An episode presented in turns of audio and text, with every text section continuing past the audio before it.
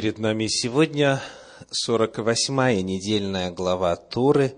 Мы неуклонно близимся к концу годичного цикла чтения и изучения Торы. И читаем сегодня отрывок из книги Деварим, книги Второзакония, 16 глава, 18 стих, 21 глава, стих 9. Книга Второзакония, 16, 18-21, 9. Приглашаю вас сегодня сконцентрировать внимание на первых нескольких стихах нашей недельной главы. Глава называется Шофтима. Шофтима. Итак, 16 глава книги Второзакония, читаем стихи с 18 по 20. Деварим 16, с 18 по 20.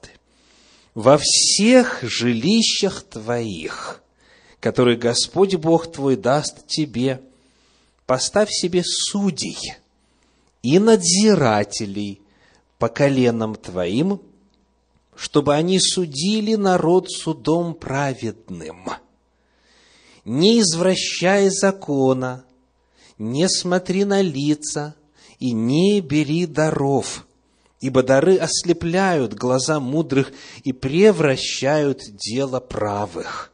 Правды, правды ищи, дабы ты был жив и овладел землею, которую Господь Бог твой дает тебе. Система правосудия – выстроенная по законам Торы. Какова она?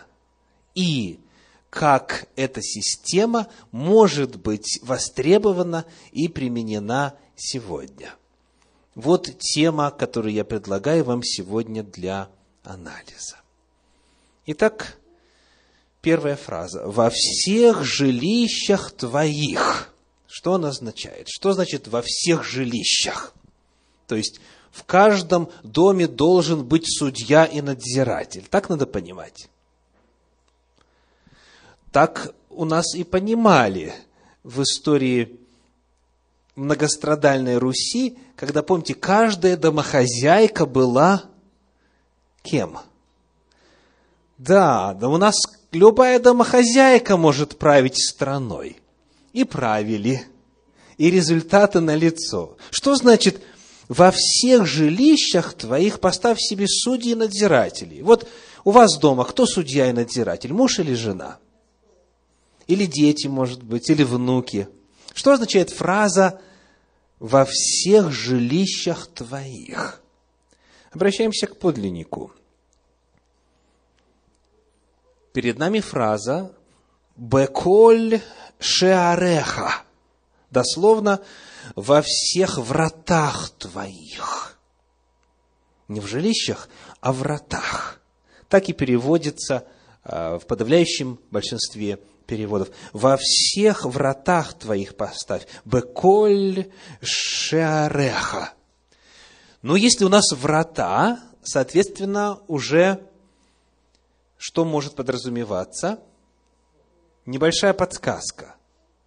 Уже может быть не просто шатер, в котором жил народ Израиля тогда, когда звучала эта заповедь. Правда? Врата – это часть постоянного сооружения, постоянного строения. Теперь, чтобы понять, о чем идет речь, хочу обратить ваше внимание на местоимение, которое используется здесь. Итак, я цитирую по синодальному переводу, «Во всех жилищах твоих, которые Господь Бог твой даст тебе, поставь себе судей по коленам твоим». И дальше 20 стих. «Правда, правда ищи, дабы ты был жив и овладел землей, которую Господь Бог твой дает тебе». Все местоимение – в единственном числе используются. То есть к одному человеку идет речь. Или к одному народу.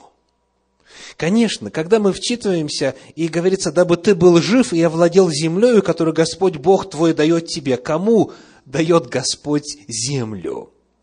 Землю ханаанскую, народу израильскому. Потому во всех воротах твоих, во всех вратах твоих означает народа Израиля. И потому речь идет о поселениях. Речь идет о группе людей, семейств, дворов, которые объединены в город, в какое-то поселение, деревня ли то, город ли то, столица ли то и так далее. Именно так предлагает нам понимать, проделав несложный анализ, классический иудейский комментарий Санчина. Сказано, речь идет о местных судах, то есть в каждом городе, каждого колена должен быть суд. Первое, что мы выяснили, Всевышний предлагает, чтобы в каждом городе был суд. Что же это значит на практике? Каким образом эти суды были организованы? Я обращаюсь к комментарию Равина Ицхака Зильбера. Он пишет, «Когда народ вошел в свою страну, были учреждены суды в каждом населенном пункте. Бейт-Дин, так назывались суды. Бейт-Дин или Малый Санхедрин, по-русски Синедрион, в зависимости от численности Иерусаль... э, населения. В Иерусалиме находились большой и малый Санхедрины. Теперь о полномочиях дальше пишет он. Бейт-Дин из трех человек решал имущественные вопросы, то есть судьи местные решали имущественные вопросы. Дальше суд из 23 человек – там, где было уже больше населения, уже имел право решать дела, связанные с возможностью вынесения смертного приговора. Высший суд из 71 судьи, который как раз-таки назывался Синедрион или Санхедрин, занимался общенародными вопросами, то есть мог судить первосвященника, согрешившее колено или город, решал, можно ли начать войну, является ли человек настоящим пророком или ложным, и многое другое. Большой Санхедрин заседал во дворе храма, а на пути к нему располагались два малых Санхедрина Ицхак Зильбер. Тора заповедует чтобы в каждом населенном пункте у ворот был суд. И, соответственно, когда народ уже вошел в обетованную землю, вся система была выстроена так, чтобы было верное процентное соотношение между количеством жителей города и количеством судей в этом городе. Теперь посмотрим подробнее на этих чиновников, на этих служителей народа. Как они называются у нас? Поставь кого? Судей и надзирателей. Что означают эти термины? Судьи в подлиннике «шофтим» как раз-таки это название нашей недельной главы. Шофтим, 48-я недельная глава. От слова шофет, который как раз-таки означает судья или же правитель, то есть тот, кто принимает решения. Шофет. Шофет – судья. А вот кто такие надзиратели? Что это за функция такая или должность такая? Надзиратели. В подлиннике у нас слово шотрим, тоже множественное число, шотрим. Единственное шотер. Кого в Израиле сегодня называют шотер? Кто это? Это полицейский. В современном Израиле это слово по-прежнему используется, и это никто иной, как полицейский, шотер. Так вот, судьи выносят определение, судьи принимают какое-то решение, говорят, вот этот вот прав, этот не прав, наказание должно быть таким. Кто будет удостоверяться в том, что именно так народ поступит? Ответ – надзиратели, шотрим, полицейские. Тора упоминает этих шотрим неоднократно. Еще начиная с Египта, мы видим, в народе Израиля была эта система. И Тора четко прописывает, каковы их функции, что им можно делать и так далее. Были судьи, но судебная власть без власти, которая называется здесь в Америке law enforcement, то есть без ветви власти, которая фактически осуществляет эти решения, судебная власть немногого стоит. Судья все что угодно может решить, может быть, самое справедливое решение выносит, но оно не станет реальностью в народе, доколе не будет силовая структура, которая удостоверяется в том, что это все выполняется. Итак, мы находим здесь два вида служителей в судебной этой системе судьи, собственно, те, кто принимает решение, и шотрим надзиратели, те, кто осуществляет решение, принятое судом. Каким образом, согласно Торе, можно было стать частью Синедриона? Хотите вы, например, быть судьей в народе Божьем? Вот все приходят, и тут же нам и о подарочках говорится, да? Как то всегда было заведено, к суде с подарочком, чтобы он к тебе благосклонно относился. Многие хотят быть судьей, и, и по сей день, правда? Как стать судьей? Сколько лет нужно учиться? Каким образом процесс и механизм был предписан по Торе? Вот что сказано нам. Я обращаюсь вновь к 18 стиху 16 главы книги Второзакония во всех жилищах твоих, подлинники, во всех вратах твоих, которые Господь Бог твой даст тебе, поставь себе судей и надзирателей. Что значит поставь себе? Помните, к кому обращение идет? К народу. Не к личностям по отдельности, и не к одной личности, а к народу поставь себе – Народ должен решить, кто будет судьей. И кого народ поставит? Давайте посмотрим, как этот процесс описан в книге Второзаконие, в книге Деварим, в первой главе, в стихах с 13 по 17. Второзаконие, первая глава, стихи с 13 по 17. Вот слова Муше, Муше Рабейну, Моисея, учителя нашего изберите себе по коленам вашим мужей мудрых, разумных и испытанных, и я поставлю их начальниками вашими. Итак, как судьями, суд, судьями становились или надзирателями? Народ выбирал. Это очень важный принцип, принцип выборности – он всегда действовал и до ныне действует в народе Божьем, который ориентируется на заповеди Торы.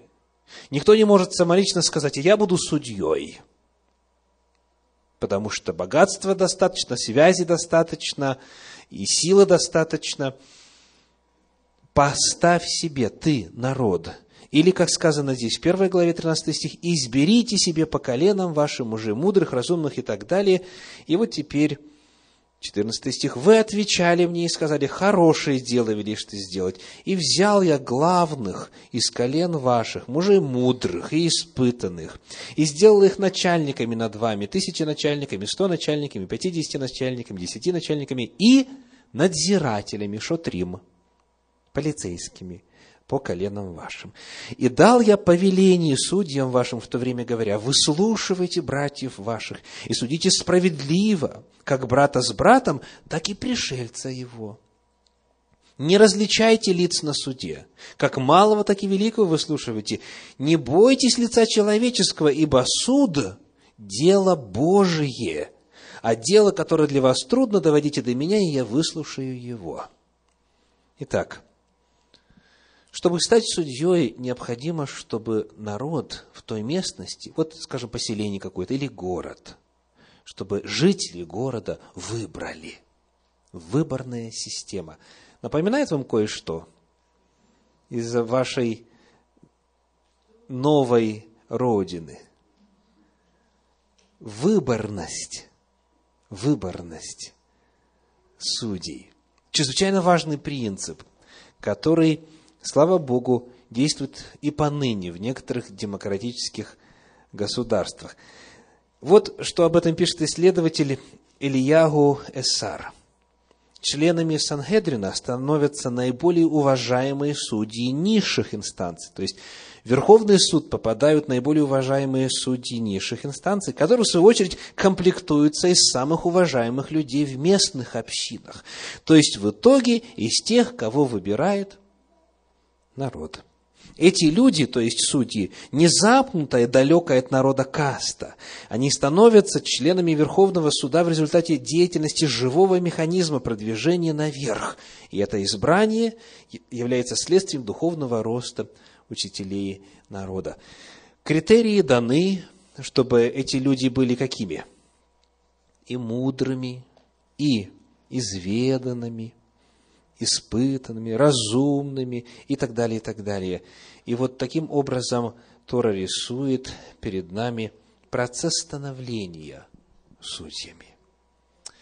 Вот коротко мы нарисовали с вами общую схему того, как действовали ветви власти, что касается суда и исполнения судебных решений – и каким образом таковыми служителями народа можно было стать. И вот теперь вопрос. А что сегодня? Что сегодня? Вот, допустим, вы желаете жить по законам Торы. Поверили в то, что в действительности Тора – это жизнь ваша, как говорит сама Тора о себе, что это не пустое для вас. Каким образом повиноваться вот именно этому закону Торы. Возможно ли сегодня воссоздать и поддерживать и соблюдать вот эту указанную Богом систему? Давайте посмотрим на это в контексте извечного диалога между иудаизмом и христианством. Есть в христианстве, в ряде деноминаций христианства, такое понятие, как теология замещения. Теология замещения. То есть, речь идет о, о чем? Считают некоторые христиане, что вот э, вместо Израиля Бог теперь на земле учредил церковь. Вместо Израиля теперь церковь. То есть, соответственно, все благословения теперь уже нам принадлежат, говорят они, и теперь э, и роль вся в Божьем плане спасения только лишь за нами и так далее, и так далее. То есть, именно замещение вместо. Так вот, попытаемся проанализировать в контексте этой распространенной концепции вот нашу сегодняшнюю тему. Проведем соответствие. Кто в христианстве есть судья? Кто будет судьей? Ну, допустим, вот в той общине, э, которую вы посещали где-нибудь или, возможно, принадлежите, какой-нибудь христианской общине, кто у вас там судья? Кто? Ну, пастор, наверное, да, если это протестантская община или католическая. Вот, ну, может быть, епископ, так? То есть он судья, а поскольку там именно должен быть э, совет судей, то, соответственно, Эту функцию выполняет кто? Совет церкви, да, или совет общины. Правильно мы пока рассуждаем? Так? Теперь, а, если с судьями еще, как говорится, э, не так и сложно, может быть, давайте теперь посмотрим, кто у нас надзиратели в христианстве. Значит, вот вспомните формат церкви с которой вы знакомы, или, возможно, которой принадлежите, кто будет полицейским, кто э, роль полицейского будет играть? Значит, старший пресвитер, возможно, так? Или старший диакон, и у него там диаконы и так далее, так далее. Скажите, возможно ли это? То есть, возможно ли церкви в стандартном, традиционном формате устройства воплотить в себе эту заповедь Торы. Абсолютно невозможно. Эксперимент был. У нас есть страшный исторический эксперимент. в рамках, в первую очередь, так называемой Священной Римской империи во главе с римским епископом, с Папой Римским, который взял на себя в действительности эти функции, функции судьи. И кардиналы, соответственно, заменили собой Синедрион, Санхедрин. И результаты мы очень хорошо знаем. Европа была залита кровью в результате. И ладно, если бы решения принимались на основании той самой Торы, которая говорит о таком высоком статуе, статусе Шофтиме, Шотрима, судей-надзирателей, но решения-то принимались на базе совершенно иных документов. О Слове Божьем часто вообще никто не вспоминал. Итак, что делать в эпоху Нового Завета? Что делать сегодня? Давайте еще раз повнимательнее посмотрим на определенные условия, которые содержатся в нашем же отрывочке для изучения сегодня касательно исполнения этой структуры суда. Второзаконие, Деварим, 16 глава, стихи с 18 по 20. «Во всех жилищах твоих, во всех вратах твоих, которые Господь Бог твой даст тебе, поставь себе судьи и надзирателей по коленам, не штатам или субъектам федерации твоим, чтобы они судили народ судом праведным, и дальше, дабы ты был жив и овладел землею, которую Господь Бог твой дает тебе. О какой земле, о каком народе, о каких коленах идет речь? Тора рассказывает нам о том, как должна быть жизнь устроена на вполне конкретной определенной территории. Эти слова сказаны народу Израиля, который стоит у границ обетованной земли. Моше озвучивает свою последнюю речь, свою последнюю проповедь, и вот они должны перейти, завоевать Ерехон, и вот там вот, на этой земле, такой должна быть структура. Вот там будут судьи, там будут полицейские, там будет смертная казнь, там будет действовать закон Торы. Почему? Потому что народ Израиля – это не только лишь общество, собирающееся раз в неделю или два раза в неделю на совместное богослужение. Общество Израиля – это государство, это страна. И любая страна должна иметь свою структуру, в том числе и судопроизводство. Без этого никакое общество жить не сможет. Даже то, которое избрало для себя величайшие идеалы. Тора говорит о том, что это судебная система, данная для теократического государства Израиль. У нас есть аристократия, демократия, автократия, есть разные-разные формы правления, исторически испробованные, с разной степенью успеха. Но вот то, о чем здесь идет речь, это теократия, когда Бог правит. И Бог правит благодаря своему закону, осуществляя свое правление через судей, которые по закону судят, и через надзирателей, которые удостоверяются в выполнении этих судебных решений.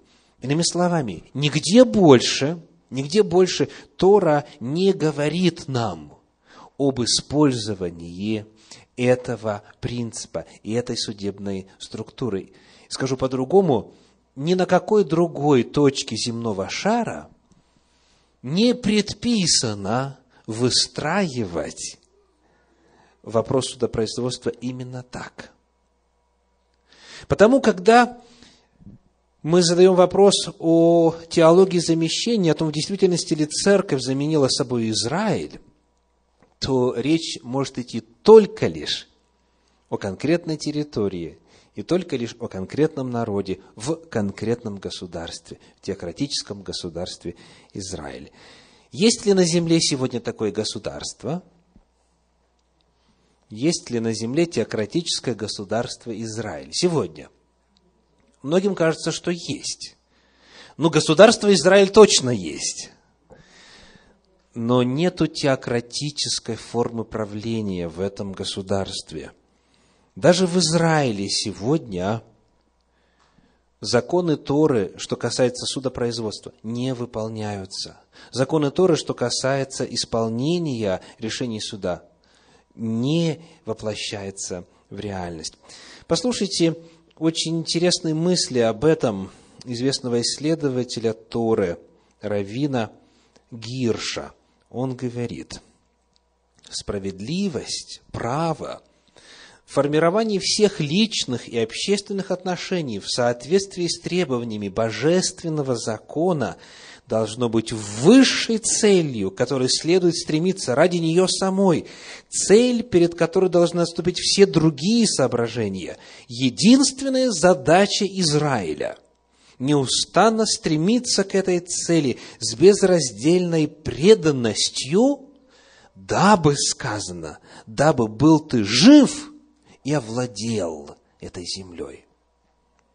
Если Израиль поступает подобным образом, он сделал все, что в его силах, чтобы обеспечить свое физическое и политическое существование. Обратите внимание, дальше пишет исследователь, что даже сейчас, когда Писание совершенно очевидно имеет в виду времена после завершения овладения Израилем своей земли, оно, тем не менее, употребляет термин «овладел», в отношении политической безопасности, которой добьется Израиль, если будет уважать и удерживать справедливость. И далее употребление этого термина проясняет основополагающий факт, что владение Израиля землей в любой момент может быть подвергнуто сомнению. Слышите? Если и что Израиль, если можно так выразиться, постоянно должен заново овладевать своей землей тем, что еврейское государство будет чтить справедливость и воплощать ее в жизнь по всей стране. Эта заповедь построена так, что условием овладения и жизни на обетованной земле является наличие этой структуры и действие этой структуры. Если это будет, тогда Израиль будет жив. Если этого не будет, тогда Израиль исчезнет. Государство может остаться, там около 6 миллионов э, потомков Авраама по крови могут по-прежнему там жить вместе с прочими. Но это не будет государство Торы. Это не будет Израиль Всевышнего. Это не будет теократическое государство Израиль. Когда мы задаемся вопросом о том, есть ли сегодня и возможно ли сегодня вот эта структура, мы понимаем, что даже и в Израиле, на той территории, где те законы должны действовать, и там это пока не является реальностью. Потому еще раз вопрос, действует ли система правосудия в современном Израиле по законам Торы, по вашим данным? Действует ли? Вот что пишет электронная еврейская энциклопедия – система судопроизводства в Израиле во многом основана на британской модели. А многие нормативные акты времен британского мандата не отменены и по сей день. Итак, на чем стоит право, закон, судебные решения и действия полицейских? На британской модели, не на законах Торы. Еще одна энциклопедия говорит, в настоящее время, когда суду необходимо принять решение по какому-то вопросу, в первую очередь поиск решения ведется среди законов государства Израиль, то есть вот законов исторически сложившихся. Дальше, затем среди законов британского мандата и в последнюю очередь среди еврейских первоисточников – Нельзя обольщать себя, дорогие, картина Израиля, которая очень широко распространена, в частности, во многих направлениях христианства, что вот это чудо, которое явилось вот после Второй мировой войны, а это и есть осуществление Божьего замысла и исполнение законов Торы – этого там не происходит. Это государство можно назвать республикой, можно назвать демократическим государством, можно назвать э, э, президентской формой правления, какой угодно. Но это не законы Торы. И потому встает вопрос, а владеет ли Израиль землей Израиля? Библия говорит, Тора говорит – если ты это все сделаешь вот так, то ты тогда и войдешь, и сможешь жить там. К великому сожалению, нигде сегодня, ни в христианстве, ни в любой из церквей, которые мнят себя преемниками Израиля, ни в самом Израиле это не осуществляется и не исполняется. Многие сегодня задают вопрос, вот как было бы здорово создать наконец-то религиозное государство, чтобы все жили по законам Божьим. И на самом деле хорошая идея, правда? Хорошая идея. Все жили бы по законам Божьим. Так вот звучит. Но это понятие законы Божьи, оно на практике становится настолько обтекаемым, что как себе видит этот Божий закон поместный руководитель конгрегации, так вот он и думает, что нужно всех заставить жить. Мало кто обращается к закону Торы, задавая вопрос, а как же в действительности Творец нам велит жить? Очень часто и по радио, по телевидению раздаются призывы, давайте мы вернем Америку христианам. Ведь Америка – это христианское государство. Ведь это государство, где закон Божий изначально соблюдался и где должен соблюдаться. Мы э, изгоним отсюда всех, кто думает по-другому, принадлежит к другой религии и так далее, и так далее. И народ в наивности надеется, что на самом деле тогда Царствие Божье придет на просторы, как говорится, от моря до моря. Такие попытки были – устроить Царствие Божье на земле, в обход условий, четко прописанных в Торе, уже были. Иллюстрация. В XVI веке, во времена реформации, реформации в Европе, предпринимались попытки создания Царства Божия. Пожалуй, самое яркое событие в этом отношении – это Царство Божие, которое установили Ян Матисон и Ян Лейденскин в Мюнстере. Было Царство Божие. Представляете? Первый, то есть Ян Матисон, был из разнорабочих. Второй был булочником, Ян Лейденский. Матисон назвал себя Енохом. Вот она, теология замещения. Считался правителем царства и имел 16 жен. Угу. Городом управлял военный совет из, как вы думаете, какого числа человек? 12, естественно по числу колен Израиля. Городом управлял военный совет из 12 человек, которые называли себя апостолами. За нарушение одной из заповедей полагалась казнь. В Торе четко прописано, за что какие наказания. И смертная казнь была частью этой системы. Но ясно указано, за что и когда и при каких обстоятельствах. Здесь за нарушение одной из заповедей, любой заповеди полагалась казнь. Дома принимать пищу запрещалось только во время общей трапезы удовлетворялся голод. В 1535 году Царство Божье было завоевано католическими войсками. В России, строя Царство Божие, уже давно с э, октября 1990 года, согласно учению последователей отца Виссариона, на Земле началась новая эра, и люди пятой цивилизации должны присоединиться к основанной Виссарионом единой вере, включавшей в себя все религии. Учение, принесенное Виссарионом, означает любовь и завершает триаду – надежда, вера, любовь.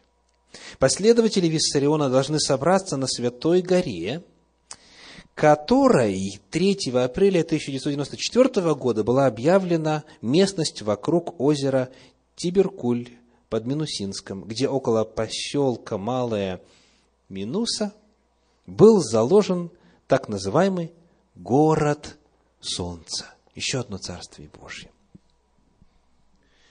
Итак, можно ли повторить структуру данную Торы? Можно ли? Возможно ли? Даже если бы кто-то захотел. Что такое было вот у этих судей, у этих священников, у этих руководителей народа, которые могли принять решение, и это было равнозначно словам «так говорит Господь». В книге Второзакония, в нашей недельной главе, 17 глава книги Второзакония, стихи 8 и 9, сказано так. 17 глава, стихи 8 и 9. «Если по какому делу затруднительным будет для тебя рассудить, между кровью и кровью, между судом и судом, между побоями и побоями, и будут несогласны мнения в воротах твоих, то есть где? На уровне местного суда, то встань и пойди на место, которое изберет Господь Бог твой, то есть куда? В Иерусалим, там, где святилище стоит. И приди к священникам, левитам, и спроси их, и они скажут тебе, как рассудить. Откуда они знают? Откуда они знают? У священников есть особое устройство суда. Первосвященник носил на груди что, как Тора говорит? Он будет носить суд сынов Израилевых. Была нагрудная табличка, на которой 12 камней по числу колен Израиля с выгравированной, э, там, э, с, с выведенными, высеченными выгравированными именами всех 12 колен. И, был, и было вот это приспособление, которое называлось Урим и Тумим. Оно свечением давало Божий ответ. И если будут несогласные мнения, пойди туда, там скажут. Почему?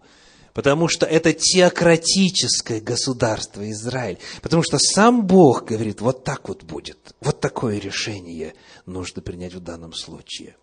И вот какая проблема. Когда народ вернулся из Вавилонского плена, как описывает книга Неемии, 7 глава стихи 63 по 65, Неемии, 7 глава 63 по 65, произошло следующее. И священников, сыновья Хаваи, сыновья Хакотца, сыновья Верзелия, который взял жену из дочерей Верзелия, Галадисянина, и стал называться их именем, они искали родословной своей записи, и не нашлось и потому исключены из священства. И Тершафа сказал им, чтобы они не ели великой святыни, доколе не восстанет священник с Уримом и Тумимом. Понятная ситуация? Они не могли найти свои записи, и потому не могли доказать, в действительности ли они принадлежат священническому роду. А как узнать? Как быть, когда несогласные мнения, когда нет свидетелей? Нужен Урим и Тумим. И вот когда восстанет священник с Уримом и Тумимом, вот тогда он будет осуществлять Божий суд. Вопрос к знатокам еврейской истории. Восстал ли в истории иудаизма такой священник? Действовал ли Урим и Тумим в Израиле после Вавилонского плена? Ответ – нет. Нет. Более того, в храме который был построен после Вавилонского плена, не было даже ковчега завета, на котором Бог должен был восседать как царь, где слава Божья, Шехина являлась. И этого там не было. Иосиф Флавий, сам будучи священником, описывает, что там было пусто во святом святых. И историки еврейские, целый ряд документов свидетельствуют о том, что вот те Божьи способы, например, обряд ревнования, когда Бог мог указать, жена виновна или невиновна. Перестал действовать. И все иные вопросы, связанные с возможностью непосредственного получения от Бога откровения о справедливости, о правильном решении, перестали действовать. С тех пор никогда на земле не было Урима и Тумима. И доколе его нет, никто не имеет права принимать решение этому жить этому умереть. Ни священник, ни пастор, ни церковный совет, ни совет кардиналов, ни папа римский, никто, согласно Торе, не имеет вот этой власти. Сегодня этот закон неисполним ввиду того и по той причине, что условия, которые прописаны в Торе, сегодня не существуют.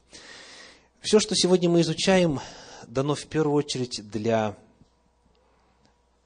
того, чтобы задуматься, не превышаю ли я, я лично, должен каждый себя спросить, своих полномочий. В моих жилищах не занимаю ли я место Бога? Во взаимоотношениях с окружающими не становлюсь ли я на то место, не наделяю ли я сам себя статусом, который только лишь Всевышнему принадлежит, и его представителям, когда система устроена по Божьей картине, отраженной в Торе. Приглашаю вас, каждого, задуматься о власти, которая есть у вас, о власти, на которую указывает Священное Писание, о власти над вами, Торы Господней, Священного Писания.